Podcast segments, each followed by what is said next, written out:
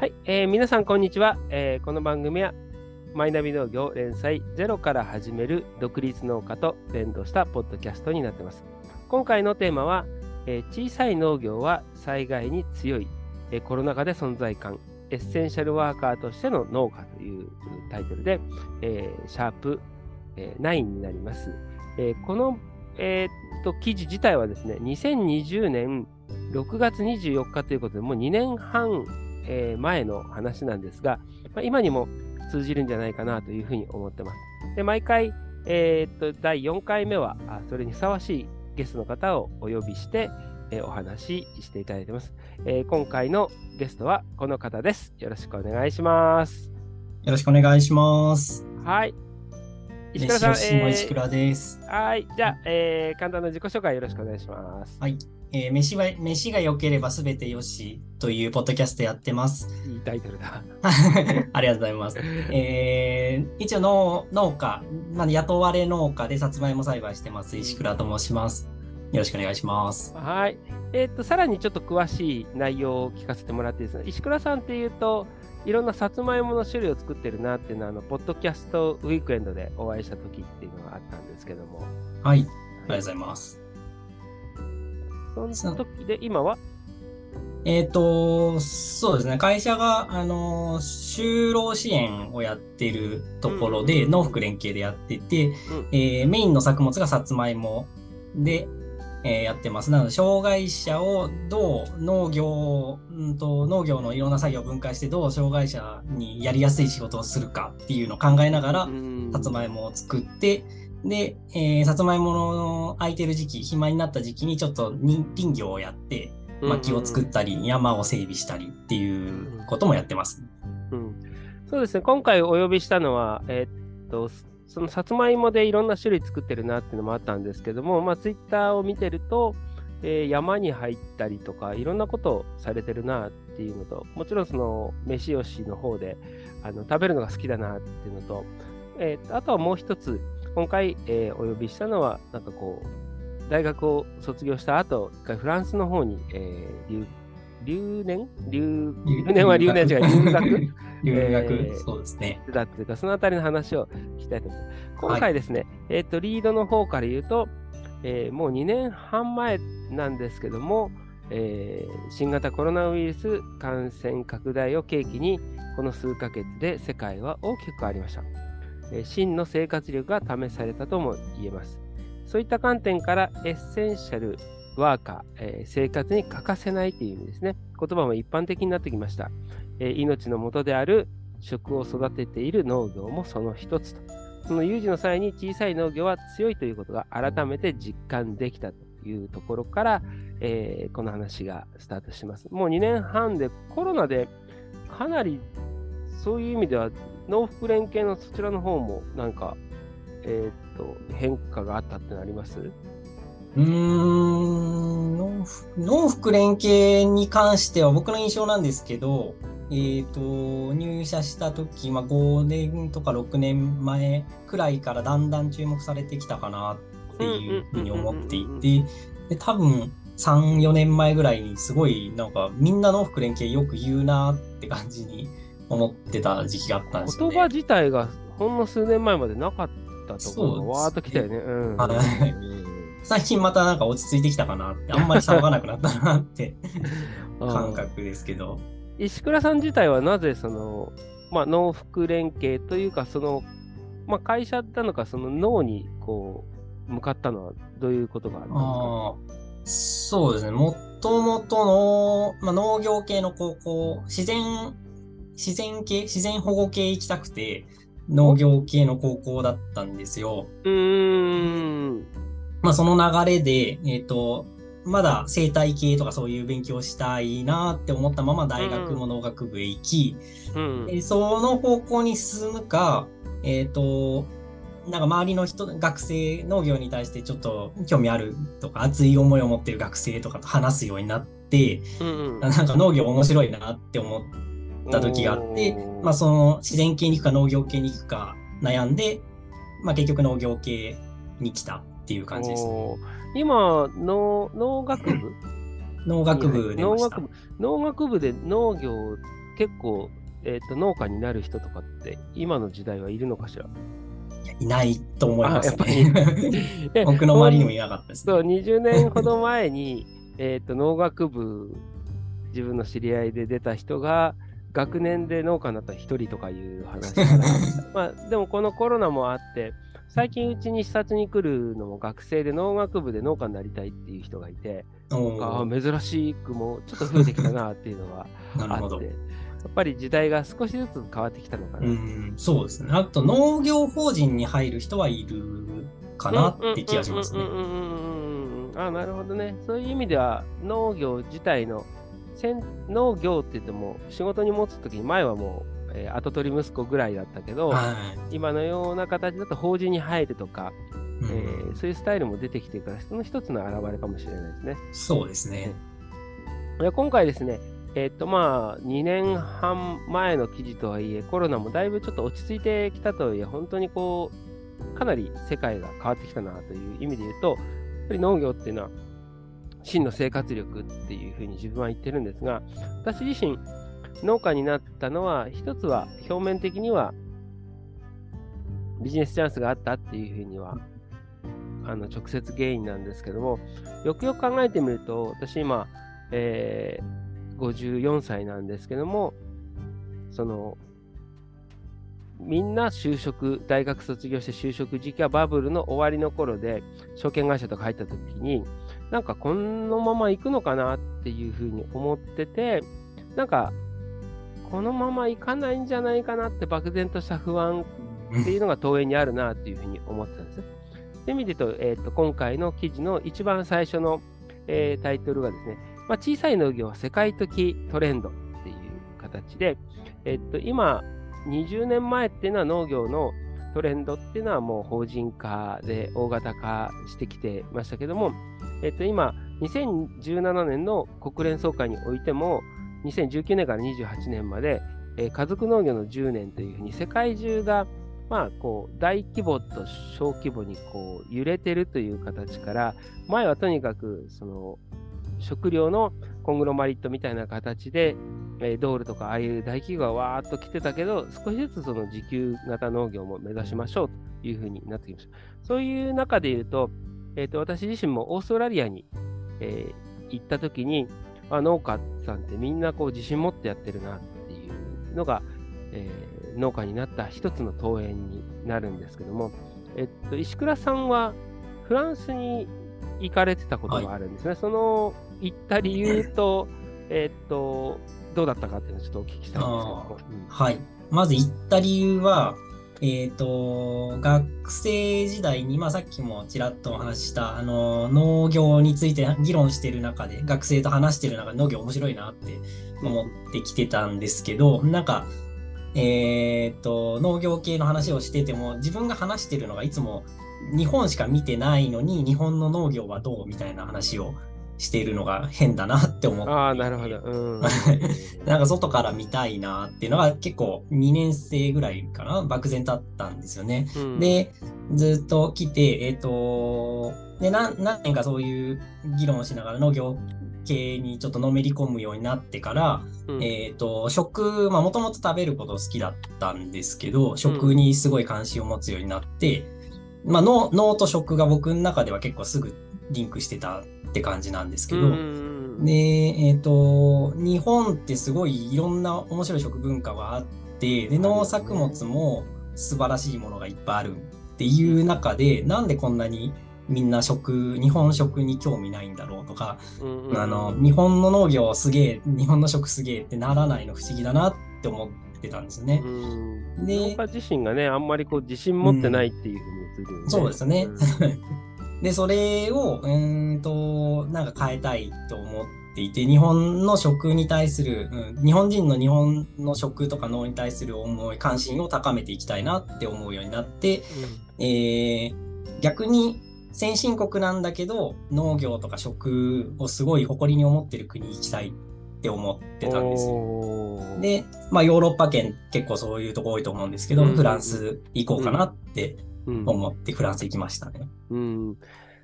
そうね、フランスは今、自給率何パーセントぐらい？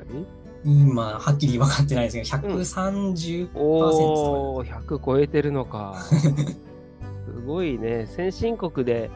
あの自分自身も今言われてましたけど、実はうちはその兼業農家の息子で、まあ、親が、えっ、と公務員やりながら、その隙間で田んぼをやってるみたいな感じだったんですけど、まあ、農業大変だなっていう思いもあって、なんとなくこう、日の目が当たらないっていう産業だなと思ってる時に、まあ、オーストラリア行って回って、ファームステイした時に、すごい自信持って、俺たちいなかったらこの国植えるんだみたいな感覚をみんな言ってて、あ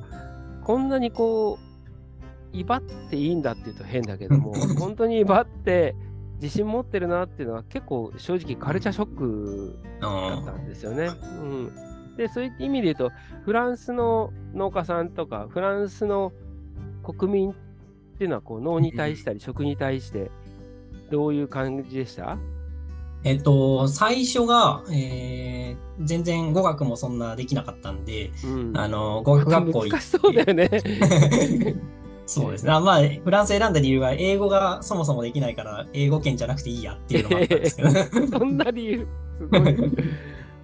で、語学学校行ってホームステイだったんですよね。うん、だから農家とかじゃなくて、一般家庭に入ってて、うん、えっ、ー、と、ニースなんで、まあまあまあ都会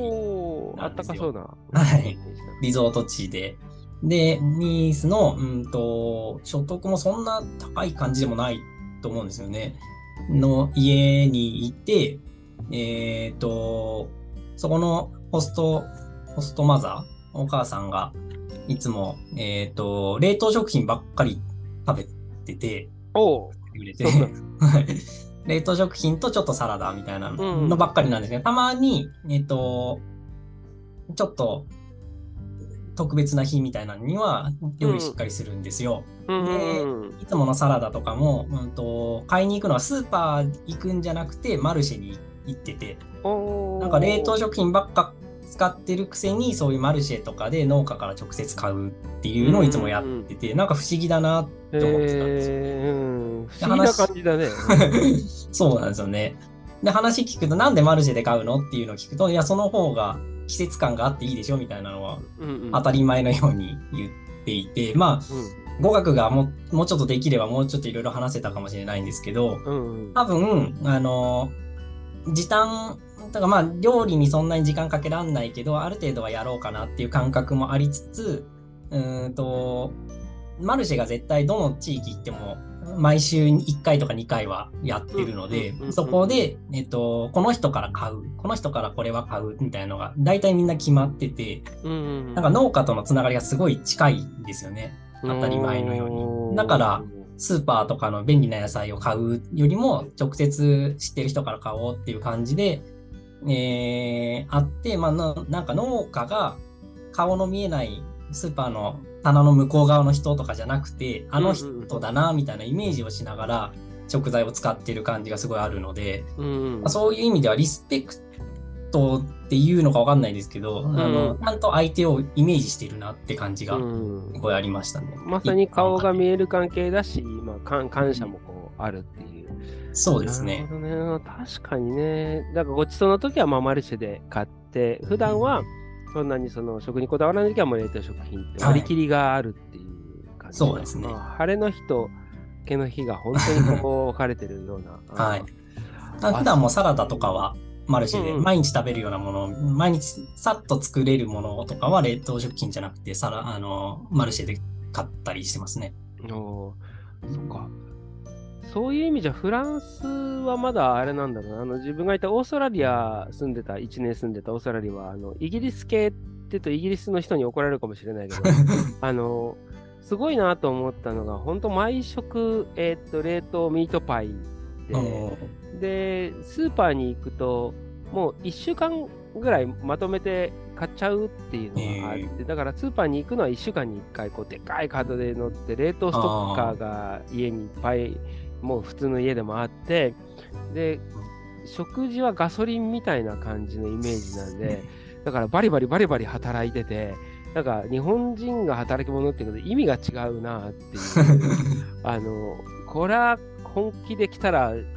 こアングロサクソンに負けるなとかいうイメージがあったんだけども、確かにその食文化自体はすごく豊かだったので、その差っていうのはあるし、イギリスとまた、イギリス系とフランス系はまた違うんだろうね。ああ、そうね。うんそうね、フランスはまだマルシェがたくさんあるっていうイメージもあるし、やっぱり自給率が高いっていうのは、ああいうヨーロッパっていうのは今までね、一番その歴史の中で戦争が多い国においては、非常に自給率が身に染みて分かってるような気はするんだよね。はいはい。そんな感覚はありました、なんか。うん、はいはい。あのー、まあ、戦争とかで本当食料がなくなって困るから農業大切だよねっていう感覚かどうかわかんないんですけど、うん、あのー、えっ、ー、と、ホームステイの後に語学学校出てから、うん、えっ、と、ウーフをやってたんですよ。おお うん、いいね。はい。で、まあ、ウーフは、あの、有機農業だけなのかな？やってる人のところに、うんうん、まあ、泊まりに行って手伝手伝いながら泊まるみたいな組なんですけど、それやって、えーと、いろんな農家を転々としてて、うん、で結構有機農業を新規収納で始めたみたいな人にも当たってて、でまあ、ウーフやってるから他の国の人とか、うんと他のウーファー、ウーフをやって回ってる人にも会うんですけど、なんかみんな、あのーえっ、ー、と、農薬とかの問題が結構も出てきてたのに対してそ、それの反動で、そういう世界に行ってるみたいな感覚の人は結構多いなって気はしてて、あの、まあ、単純に毛嫌いしてるだけの人もいるんですけど、それだけじゃなくて、まあ分かった上で、うーん、ななんていうんですかね、難しいですけど、日本よりもその社会が発展しすぎちゃってこのまんまじゃなんか苦しい息苦しいよねみたいな感じのことを言ってるっていう層がすごい強い気がしました。あいや今の話で思ったのがあの高校大学ぐらいまでは自分もなんかこうヨーロッパはもうなんか経済的に縮小してるから、もうなんかこう、年老い、国的にはこう、年老いてしまって、もうなんかこう、ダメだな。で、アメリカはやっぱすごいなっていうイメージで見てたんだけど、この仕事について立ってると、なんかある意味その、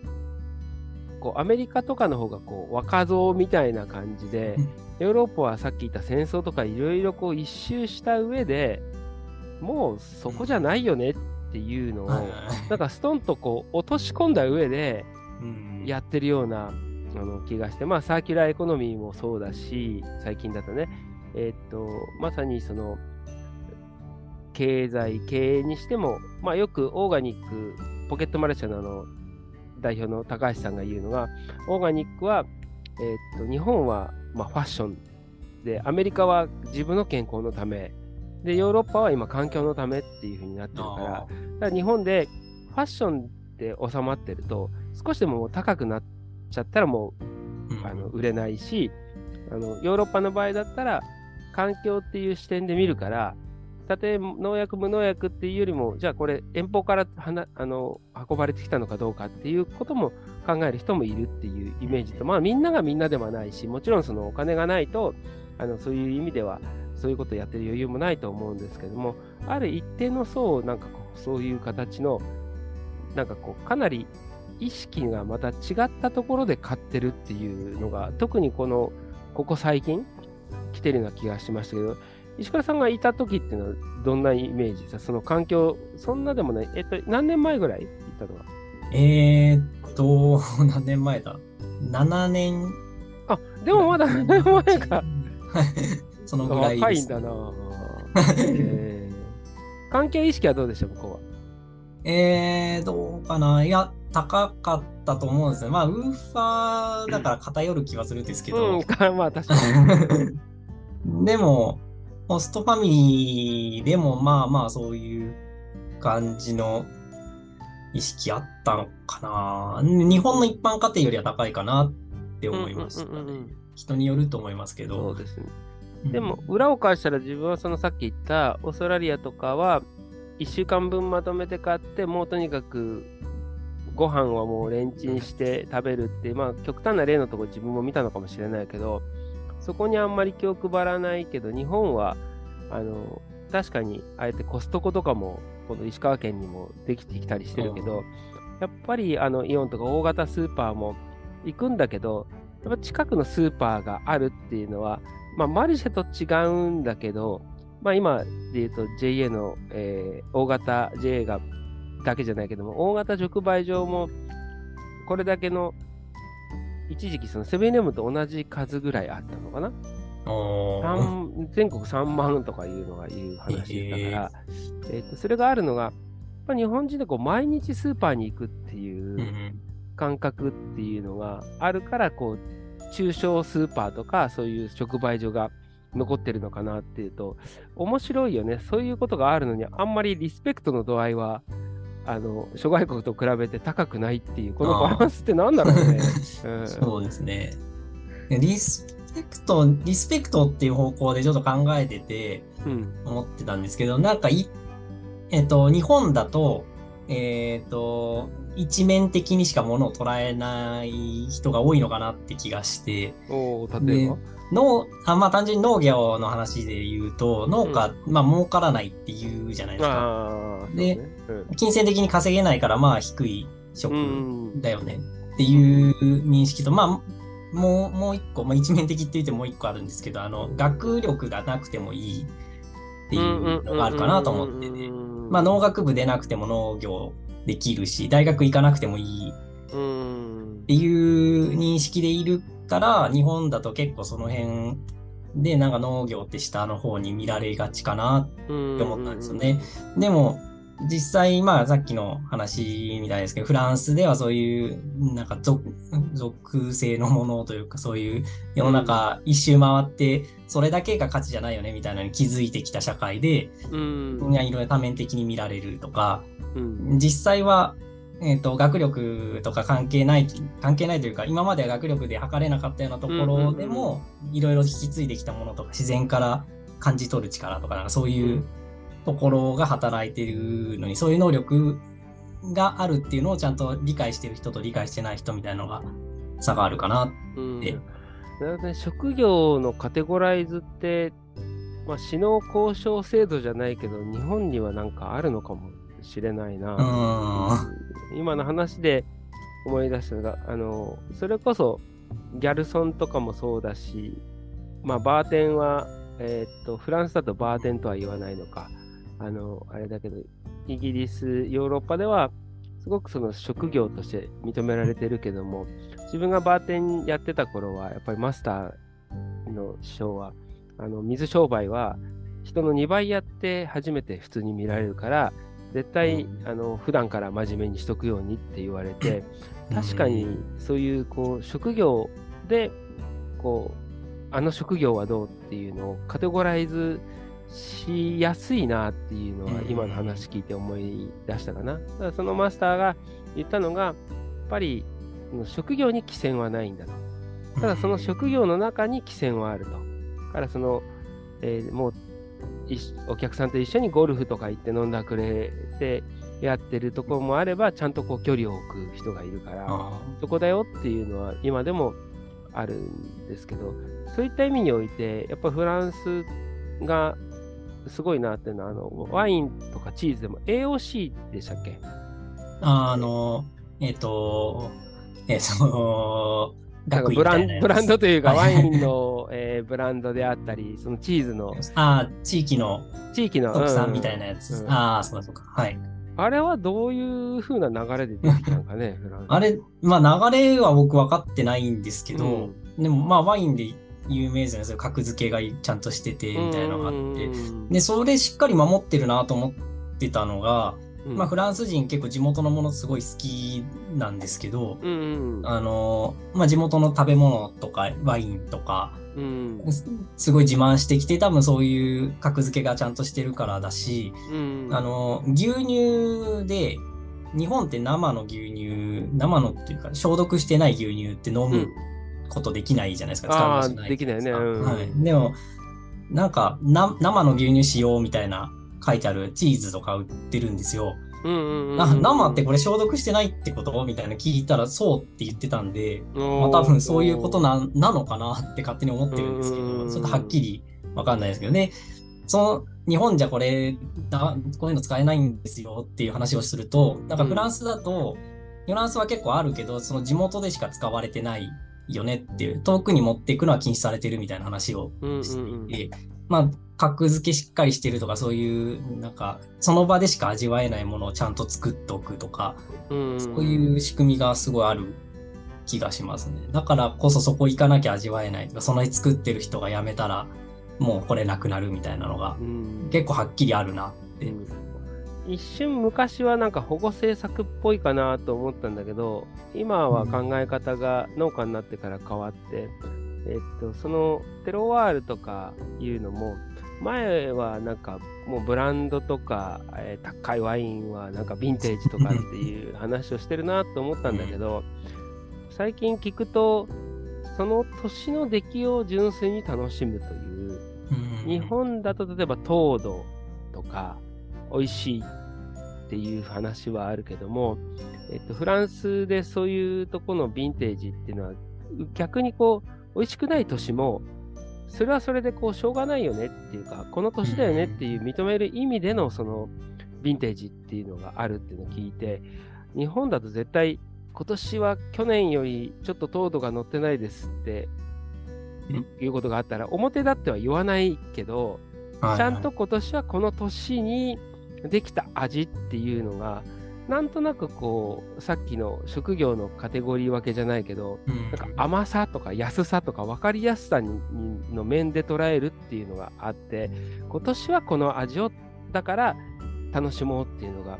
うんないかなっていうのは、ちょっと話がこう、さっき聞いてて、つながってきたかなっていう。なるほどうんはいはいまあ確かに。ね、うん。カクテルとか、だから日本だと、まあ最近でこそ本当にウイスキーが、あの、足りなくなったから、あれだけど、酒税法もかなりアバウトというか、純米酒以外は、あの、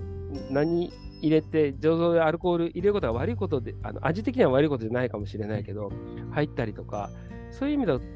と雑だなと思ったり、あの地域を守るっていう意識があまり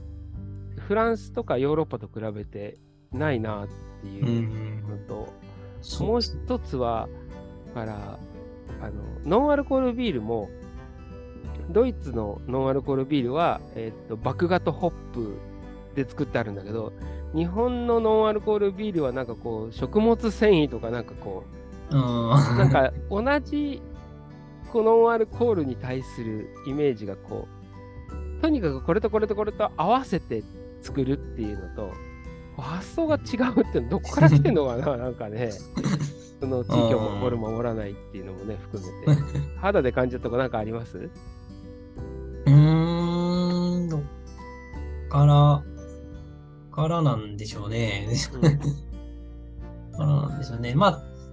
いや、それの話かわかんないんだけど、その地域、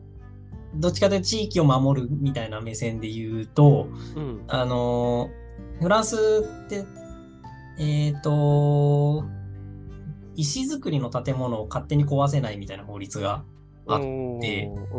で、まあ農地の真ん中とかにポツンと小屋みたいなのあってすっごい邪魔でも壊しちゃいけないみたいなうん感じなんですよね。で、その法律が、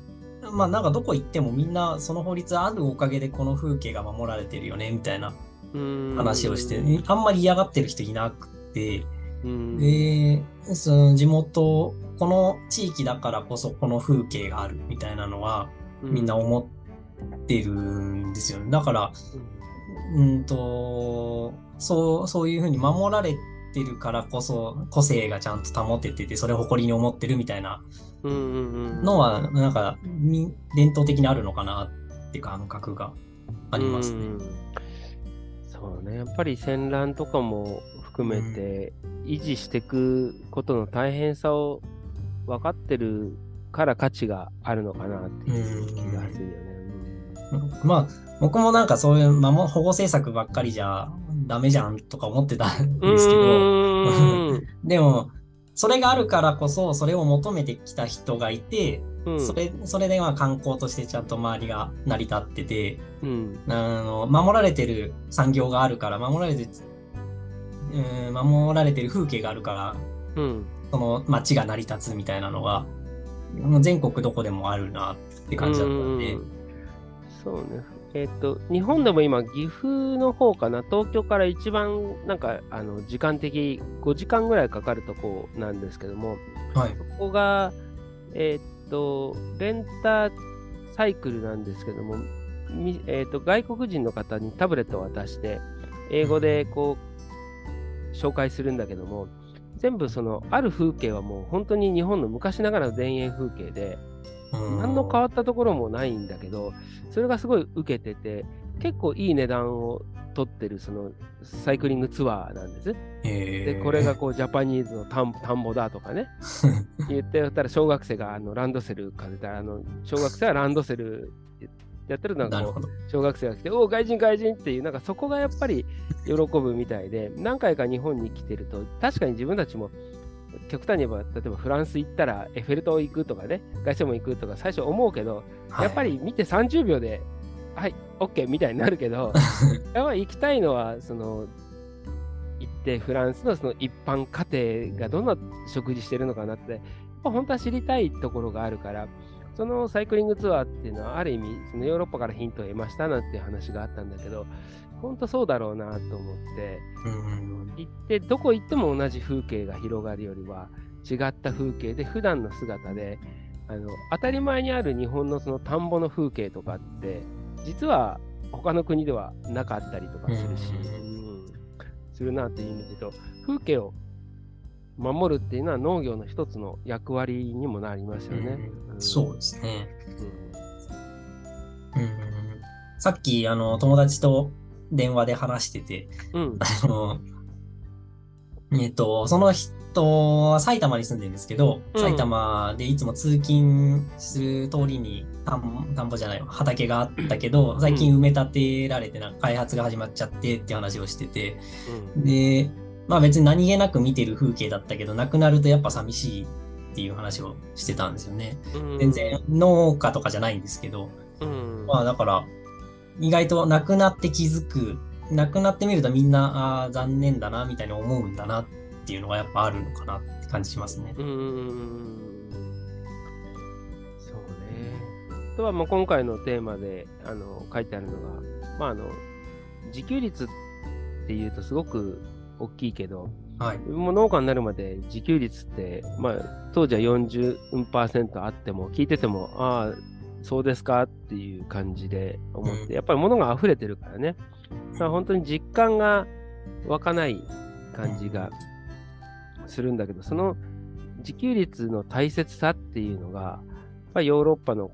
人たちは知ってるし、他の国の先進国でここまで、えーっと自給率が低いところはないかなと。ギリシャが一回経済破綻したときに、ギリシャもあの自給率が140%あるんですよね。そうだからあんまりそのギリシャに住んでる友人が言ってたのがあんまりビビってないよっていう。ま あ破綻しても国内で植えることないからっていうけど、今まさにあのコロナはちょっと収束してるけど、まあコロナの余波もあると思うけど、あの時じゃんじゃんお金吸ったからね、今みたいな戦争とかなった時に飼料が入らない、えーっと、物が入らないって時に、もう日本はどうすんだっていうのは、こう、改めて、え、ちょっとこれもう怖くないっていうのは、なんかみんな今、ようやく直面してきたような気がするんだけど、こう最近の感覚っていうのはどう思います？そうですね。いや、僕も、むしろ自給率あんまり気にしてない側だったんですけど、うん。ほんと最近になってから、意外と重要かって思ってきてて、う。うんん、まあ、どうなのかな。まあ、そうですよね。で、あと、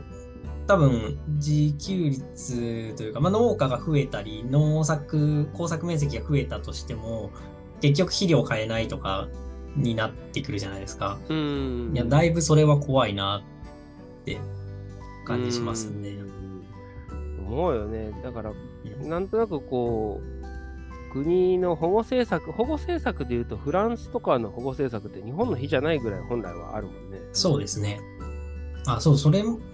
思ってて、まあアメリカとかフランスとか、うん、まあ大体の先進国は日本よりも農業を保護しているじゃないですか。うん。そのあたりってあんまり伝わってないよね。そうですね。うん。それってでも国民が農業大切だって思ってるからできることだろうなって思ってて、うん、まあやっぱり農業の大切さみたいな、食の大切さみたいなのを分からない、分かってもらわないと結構危険なのかなっていう感じしますね、うんうんうん、そこからも。あこの間ね、つい最近その牛乳の話もアップしたけど、もし失われたら、もう取り戻せないじゃんね、牛乳。そうですね。酪農家が辞めてった時に、はい、じゃああ、やっぱり欲しいわって言われて、もうみんな辞めちゃったらゼロからできないし、うん、あと今もその農業を利用して、今でも例えば大型スーパーが来てるけど、大型スーパーが来る土地って広く空いてる場所っていうのは農地なんだけど、なぜその農地が広くやあったかって言ったら、産地化されてるって肥えた土のとこが多いんですよね。肥えてない土はこう細切れに売られてたんだけど、こう、例えば何々の産地、この辺りだったらこう、コロジマ金時とかに向いた産地だからこそ、広く残ってたところにドーンと来ると、もう一回来たら二度と農地にはできないっていうのがあまりにもこうないなっていう気がするから、風景を守るという意味でさっきのフランスの法律っていうのはある意味、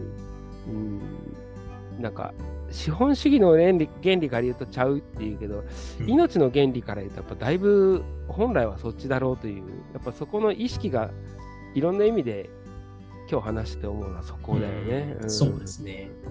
結構危機感、危機感はあるような感じで、まあ意識持ってもらうのも一つだと思うんですけど、うん、一方で、えっと、僕が結構食に対して興味をみんな持ってばいいのにって思ってるのは、うん、あの、さっきの、まあ、なくなっちゃった産地とかあると、まあ、なくなっていく伝統野菜とかもあるじゃないですか。うんうん、で、そういうものがどんどんなくなっていくのに対して、僕がなんか言ってても追いつかないと思うんですよね。うんうん、で、えっと、みんなが、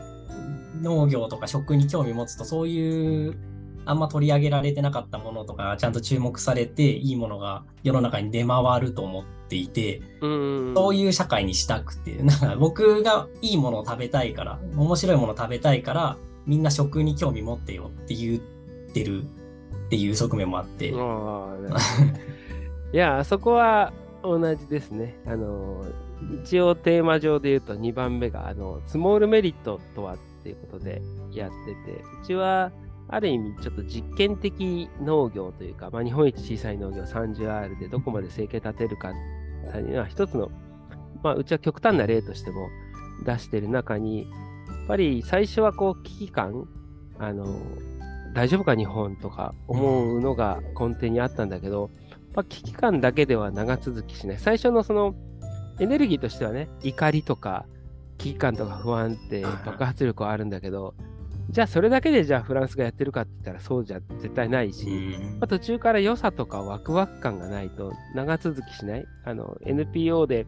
いろいろあの農地守るとかやってるところもやっぱり3年ぐらいがピークでその後こうどんどんどんどん少なくなってるっていうのを見るとある意味途中からこうワクワクしてる楽しいよねっていうのがある意味その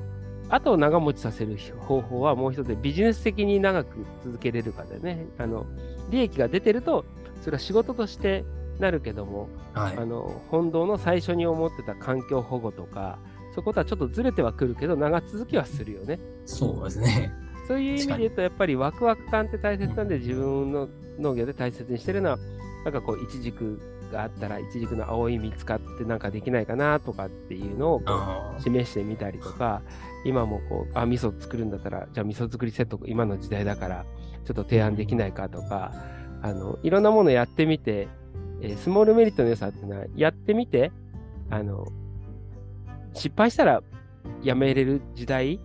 前だったら、そのチラシ作ったり、あの、ラベル作ったりとか、何万枚単位で作らなきゃいけなかったのが、今、今日もリンゴの、えー、とビーツのピクルス作ってて、あのリンリンゴとビーツですか？リンゴとビーツ、こう赤いこう、ピクルスを作ってたんですよ。あで、15分で止めなきゃいけないところを、止めたつもりで、あの加工場のここの話してる部屋がとえー隣なんですけど、ーはい。なんかネットでわーってやってて、なんかいい香りすんなーって見たら、1時間ぐらい茹でて、ドロドロになって、うわ、失敗したと思ったんだけど、それ越して、でリンゴとビーツの真っ赤なこうジャムになるなとか思おって。ーうん、で、ちょっとそれ売ってみようかっていう、なんかこう、売れる手段とかできたワクワク感っていうのがあるのがスモールメリットの良さだなと思ってて、それがやっぱり今の時代って変化が激しい。まあ、まず、その、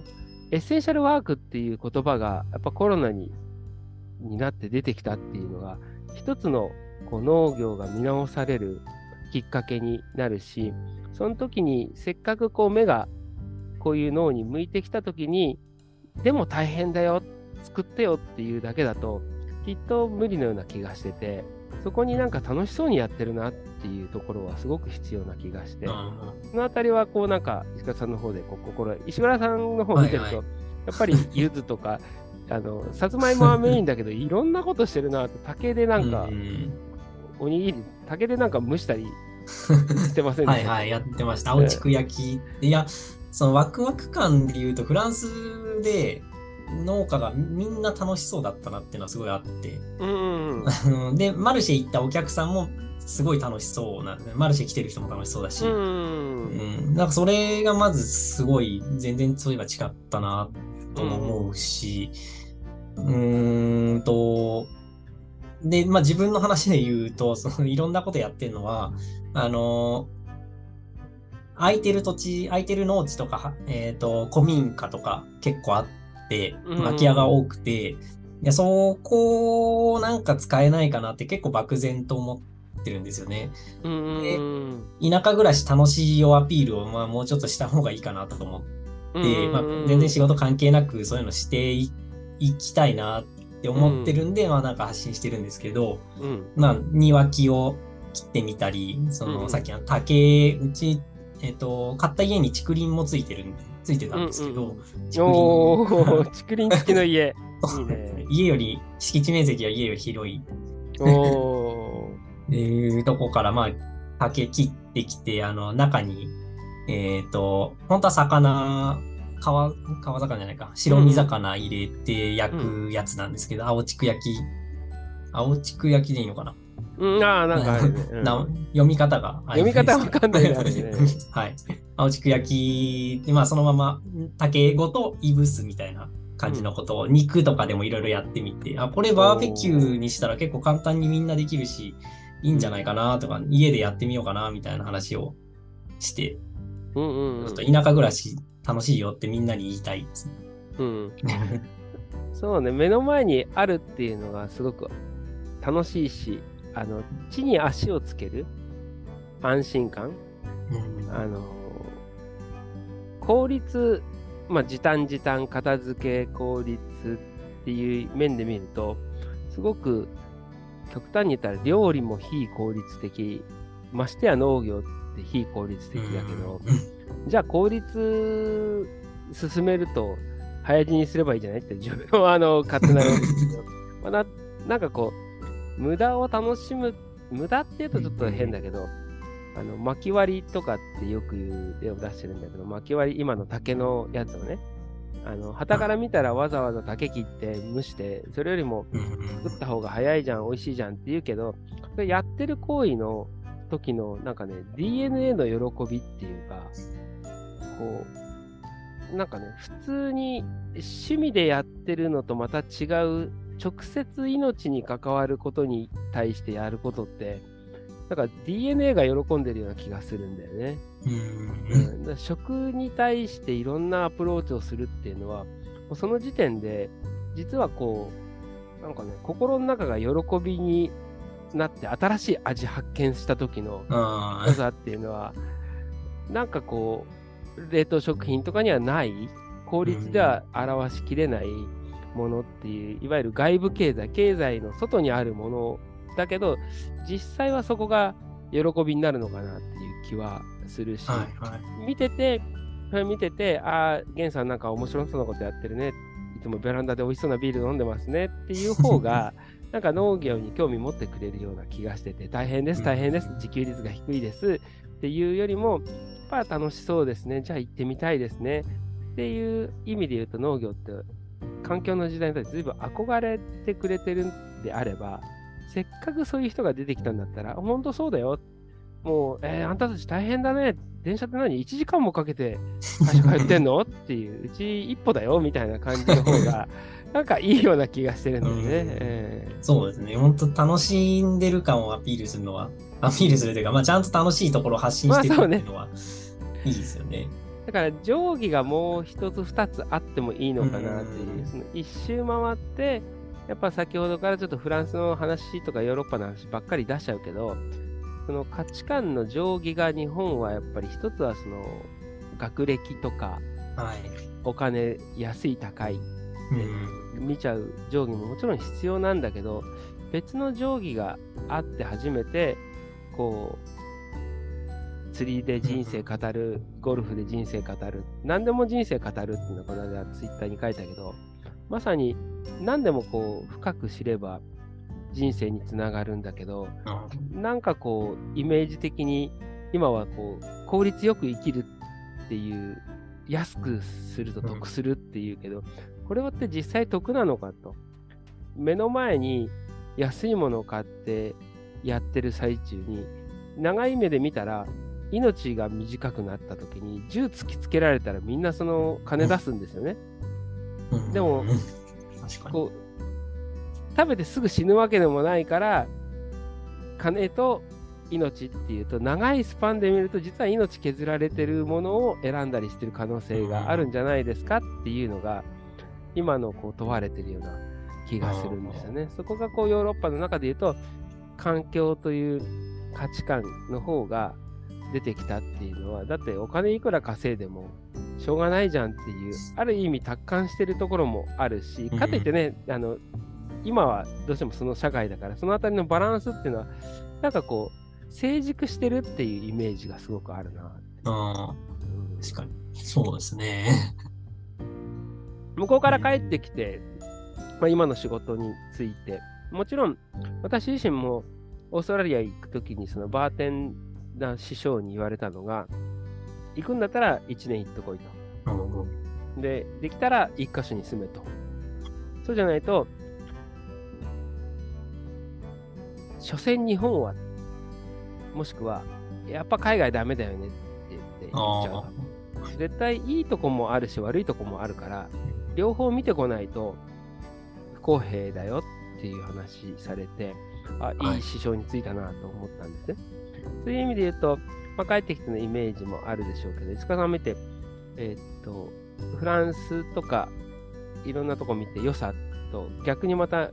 あ日本のこう帰ってきての良さっていうのをちょっとぜひちょっと聞かせてください。ああ、帰ってきての良さ。まあまあまず帰ってきての良さとか、まあ帰ってきてまず悪さでもいいですけどね。帰るさまあで帰ってきてというか。そう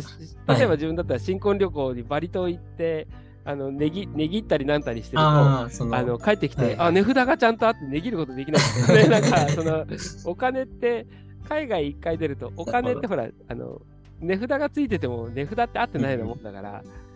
価値が分かんないとあ日本って定価ってみんな真面目に守ってるなとかっていうのもあるしいやちゃんと普通に食べれるんだっていう新鮮な喜びとか、うん。それこそウォシュレットがあるとかそういうところでもあるんだけど、うんいや、まあ、良さ、良さというか、海、な、どっちから海外で、フランスでいいなと思ったのは、やっぱ、その地元愛が大切にされてるみたいな。どこに行っても、この、この地域のこの食べ物を食べたかって、ここの風景見たかって絶対言われるみたいなのが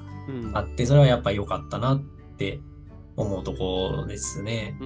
で、まあ、逆に日本いいなって思うのは、うーんと、みんながそうかわかんないですけど、なんか農業、農業界にいる人とかに対し、あ、まあみんなそうか、他の人もかな。なんか、食べ物の、あの、か加工の流れとかを意外と日本の方がしっかり知ってるかなおでもなんか味噌の工程とか、まあ、なんとなくは知ってるじゃないですか。うんうん。で、うん、向こうはなんなんだろうな。まあ、なんかブランデーってどうやって作ってるかみたいなのとか、うんな意外と曖昧な人多いな。曖昧なその、なんかブドウ酒を醸造し、醸うん蒸留蒸留してるうんみたいなのとかが、そそのぐらいの話でも結構曖昧だなうんうんうんうん。気がしてて、日本のがその小学校とかで親から聞くようなレベルの食の話とか、そうそういう意味でのリテラシーは高いかな。もう意外となんかヨーロッパとかの食育がしっかりしてる気がするけど、うん。食育っていう意味では、いい意味でも悪い意味でも、あの、そうね、食育って言葉があること自体が実はあ変なのかもしれないなっていう 気なるほどはするねう。んちゃんと普通に伝えてればなくていいあ、確かに。ものでもあるかもしれないね。うん。うん、日本は多分座学的なの強いのかな。あ座学的なものがね。確かにね。うん。向こうであの、窒素がとかリンガーとかうん。って言っても意外と通じなくて、うん 農家に対しても、あれって思った時あったんですけど、まあ全員じゃないですけど、そういう意味じゃやっぱきっちりしてるし、真面目にやってるし、まあ確かにね、日本の食も美味しいし、これだけバラエティ溢れてる食があるとこっていうのはないもんね。うん。うん、そうですね。うん。ああ、他の、他の国の文化を取り入れるのはうまい気しますね、日本の料理。前よね、あの、確かに、まあ都会だけどパクチー専門店とか含めて、あこれほどやっぱバラエティに食がある国あ、もないし、やっぱり安くアレンジするのも得意だなっていううんそうですね。のがあるので、あとはその、もう本当にリスペクトかなっていう気がするね。うんあのコロナになって、うちで、えーかなり売れたのが、まあ、最終章で書いてある昨年より20倍売れたものって、まあ、2年半前なんで、ちょっとこれはあの流れ的に言うと、あの栽培セット、苗とその家で、えープランターセットみたいなのもすごく売れて、うん。だから需要的にはやっぱり土に触るとか、あの、変わってきてるのかなっていう気もしてて、またその揺り戻しが、311の時に1回職人行ったけど、逆にまた揺り戻しがあって、今回もコロナで1回棚が空になったけど、またこう揺り戻しのうん。両極端に来てるけど、今回のその飼料が入らないとか、資材が上がって、最初はその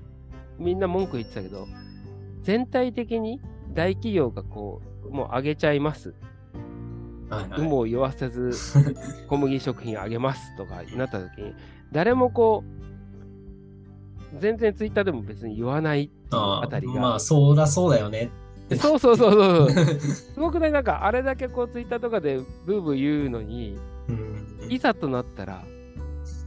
あげます。有無を言わさずって言ったら、はあっていう、はいはい。これは分かってるんだろうなっていう気がするんだよね。うんだからそこがまた怖さでもあるかなっていう気がします。で、私自身は前から提唱しているのが、やっぱり価値観、さっき言った定規が、もう日本ももうそろそろもう一本二本あってもいいのかなと。うんうんそのうちの一つが、あの、命の価値観って言って、よく言う空気と水と食べ物と着るものと、えー宝石があったら、値段が高い順は今言った逆だけど、命に必要な順番は最初に言った順番っていう。それがコロナになった時に、まさにもし、あのコロナの一番ひどい時に、あの、空気って今まで安全な空気ってただだったのに、で日本なんかは水って当たり前に綺麗な水があるけど、他の国行くともう水自体が本当は一番こう大変だったりね。アフリカでもこう片道歩いて2時間かけて水汲みに行くっていうぐらい、うんこの日本のこの水が軟水で当たり前に飲めるっていうのはすごく恵まれてるけど、もしコロナでこの自分の周りの空気を、えー、きれいにしてくれる携帯こう空気清浄機がもし出たとしたら、セレブたちは下手したら1億円でも買ったと思うんだよね。コロナ一番ひどい時に。そう、ね,、そう考えたら、今まで一番タダで当たり前だった空気が、このコロナになって一気に変わった。でこの、えー、っと、いざとなったらもう食料が手に入らない。日本はもう、軍備を今からなんか増強しようと言ってるけど、一番簡単で、どんなに軍備上げるよりも、タンカー止められたらアウトですからね。でタンカー止められたら国勝手に植えるんだからっていう風な風になってるからそこの意識が変わった時にじゃあ定規として命の価値観って出てきた時にじゃあ命の価値観で見ると都会と田舎命の価値観で見ると IT と農業とかねいう風な形にできてくるんじゃないかなどっちも大切なんだけどなんかこう日本はこう片方だけで見ちゃう気がしてるから、もう少し多様性という意味が置いて、そろそろそのお金の価値観とともに生きていくっていう、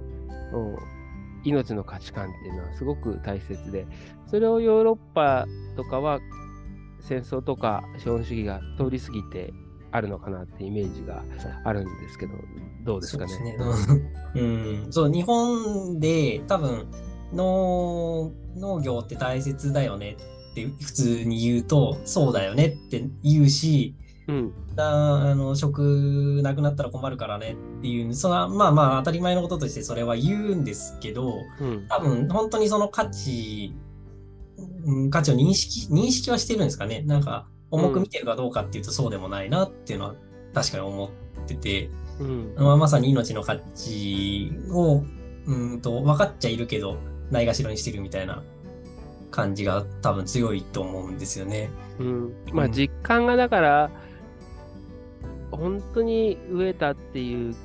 記録が、ね、うん、今の年配の人は戦後であったけどそれがあって物が溢れてると実感っていうのがあるから今回のこういう値上げが総値上げした時にまた気づく時に、その間に合うかどうかだよね。そうですね。酪農家じゃないけども、本当になくなったらあれなので。まあそういうふうにこうなればいい、そういう意味にも含めて石倉さんが結構いろんなことをあの飯吉でやってるところもそういうところもあるのかなっていう気がしてるんですけど。ああ、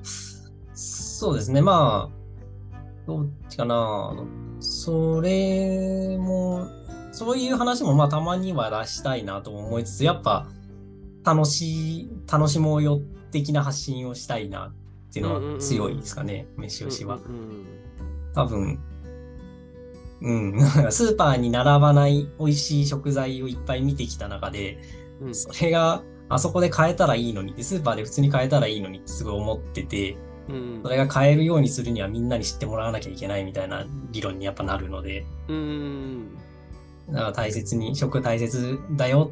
ね、みんなで美味しいもの食べましょうっていう感じにしていきたい。うんそうね。まあ、そのためには、今こうやって個人が農家も含めて情報を出せる時代になったし、あそれはやっぱり、それこそオーストラリア行った時に最初戻るけども、やっぱり食が大切っていう時に大変だっていうんじゃなくて、まあ、誇りを持って、あの自分たちがまず、プライドというか、誇りを持ってることが大切だし、それがツイッター農家さんたちは結構こう分かってて情報を出してきてるような時代になったので、少しずつこう農家に対するリスペクトっていうのはあるのかなっていう、出てくるかなっていう気はしてるんですよね。いや、情報を出してますもんね、今確かに。うん。本当に。だからこそ、あのー、実際顔の見える関係、顔、うんと、こういう人いるんだなっていう本当に分かった状態で農業を見るようになる人が多分増えると思うんで、うん、まあ、変わってきそうな気しますね。そうですよね。うちもだから別にその物語だけで食べさせるつもりはなくて、美味しくて安全が当たり前なんです。で、今こう、昔の6次産業化って言ったら、その農家が作ってしょうがない。今もう美味しくないものとか、まずいものってないじゃないですか、世の中。そうですね。それ前提な上で、まあ、あの、うちのえー、キムチ食べるときに、ああ、あれ、源さん3月1日種まいたよとか、うん、あ、飯尾さんで言ったのさつまいもだよね、この品種珍しいんだよっていうのがあの話題になるぐらい、食卓の話題になるぐらいなイメージであるだけで、価値っていうのが、喜びが今からで言うと、前は量を満たすから舌を満たすになってで、えっと健康になってサプリメントみたいな役割とかで一回売れた時期があって。で心を満たす時代になってきた時トータルでもしこう幸せだよねって感じたらそれに対してのお金の払い方も違ってくると思うので、まあ、情報を出していくとかっていうのをこうリスペクトを持ちながら農家自身も意識してですし、まあ、ちょっとこう国の方もこう変わっていくっていうも必要な気はしましたね。うん、はい、そうですね。あまあ、そういった意味ではちょっとまた飯尾さんでも見てるとあのいつもポッドキャスト聞いてるともう食べたくなるのでそのあたりの 配信を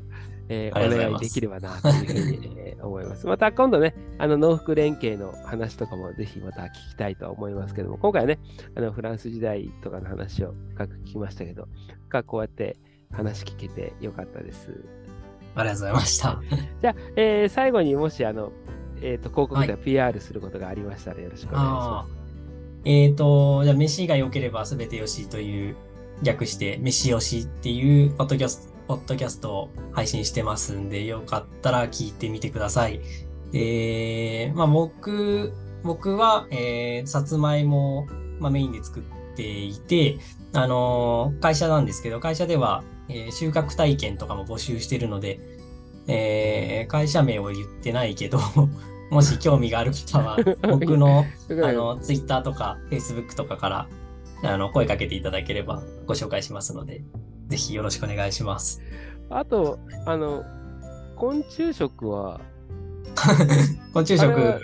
い、趣趣味？趣味ですね。あ昆虫食は、えっと、秋、まあ、夏終わりぐらいに毎年これはやっていこうと思ってるんですけど、うん、えっ、と、さつまいも畑で芋虫を収穫する会っていう イベントをやってまして。6次産業化の一つだな 昆虫で6時に。ちょっと話が延長戦になっちゃいますけど、はい、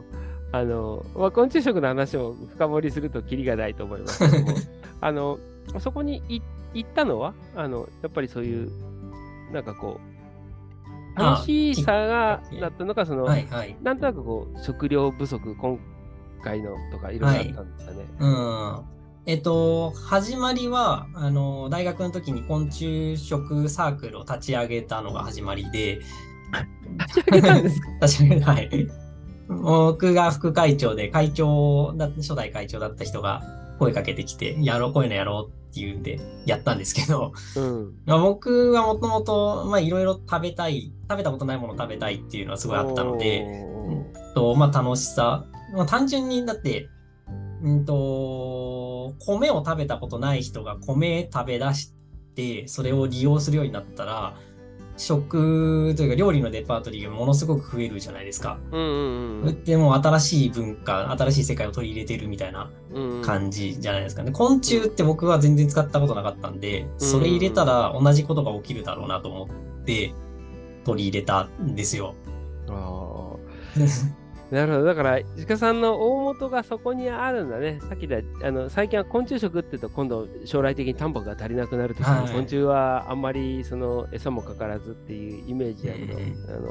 石川さんの行動原理はどちらかったら、ワクワク楽しいみたいな。そうですね。はい。まあ、そういう意味で、あとは、自分はその石川さん経由で知ったあのごぼうとかそのねいうその若い若者学生たちが今農業に興味持ってるっていうそのあたりもやっぱ随分変わってきたと思います、ね、最後の最後で、なんか延長戦いっぱいやりそうですけど、あのそういうのも含めて、随分、はい、価値観が変わるきっかけかなと思ってます。さっき言ったあの特に若い世代の子たちがこうお金の価値観だけじゃないけどどう出していいのかってわからない、うん、命の価値観って漠然と気づいている生きがいってなんだろうっていう変化が激しい時代の時になんかこう地に足をつけたいとかっていう本能的に感じてる学生の子たちがこう農業支援みたいなイメージでごぼうとかが出てきてるのかなという前のそのかわいそうだからってざっとあげようじゃなくて憧れとしての農業っていう見る目が増えてきてるのかなという気がしますね。どう思なるほうそのあたりの実感的には？そうで。すね。いや、僕らの世代はでもそういう感じあるかなとも思うし、うーん、多分ごぼうの人たちは、えっと、もともと農学部とか、まあ、農業興味ある学生たちだけど、農家にならない人たちの、うんが多かったと思うんですよね。うんうんで、どうなのかな。あ、でも農農業はやっぱ楽しいみたいなのは、うんワクワクできる分野だみたいなのは多分みんな思ってて、だから農業界から離れたくはなかったけど、うんでも農家になるとやっぱ大変だよねみたいなのは、まあ今まだねまあ食べていくのは大は変。い 専業でやっていくには大変だけど。んそうですよね。で、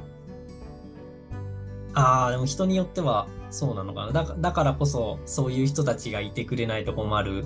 のもあり、何か協力できるような団体というか何かで協力できる活動したいっていう思いだった人もいるだろうし自分はまああまあ僕も農業を収納するとあの食の楽しさを発信するっていう世界狭いかなと思っ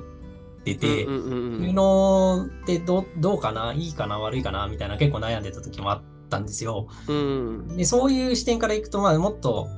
広く発信していきたいとか広く何かかけ変えていきたいみたいな人はうん農家にならないんじゃないかなって気もしていてうんうん。そういう人たちが結構ごぼうにいたかもしれないなってうん振り返ってみると。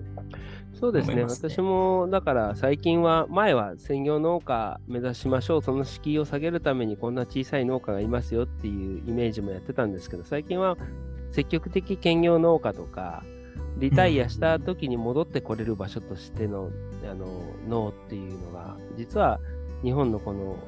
えー山間地域のしかも都市部とすごく各都道府県が近い地域でいうと、向いてるとこは実は専業大型化していくよりも、そこにあるのかなっていう気もしてるので、なん。かごぼうのような組織があって、すぐには仕事的にはできないけども、なんか農家にはリスペクトがあって、情報を伝えてくれてて、で、何かあった時にこう手伝いや広めたり、あと自分たちがリタイアした時に、こう農家になるとかっていうのがある方がいいし、そこがこう、ワクワク感を持って、今日のキーワードは多分ワクワク感だと思う。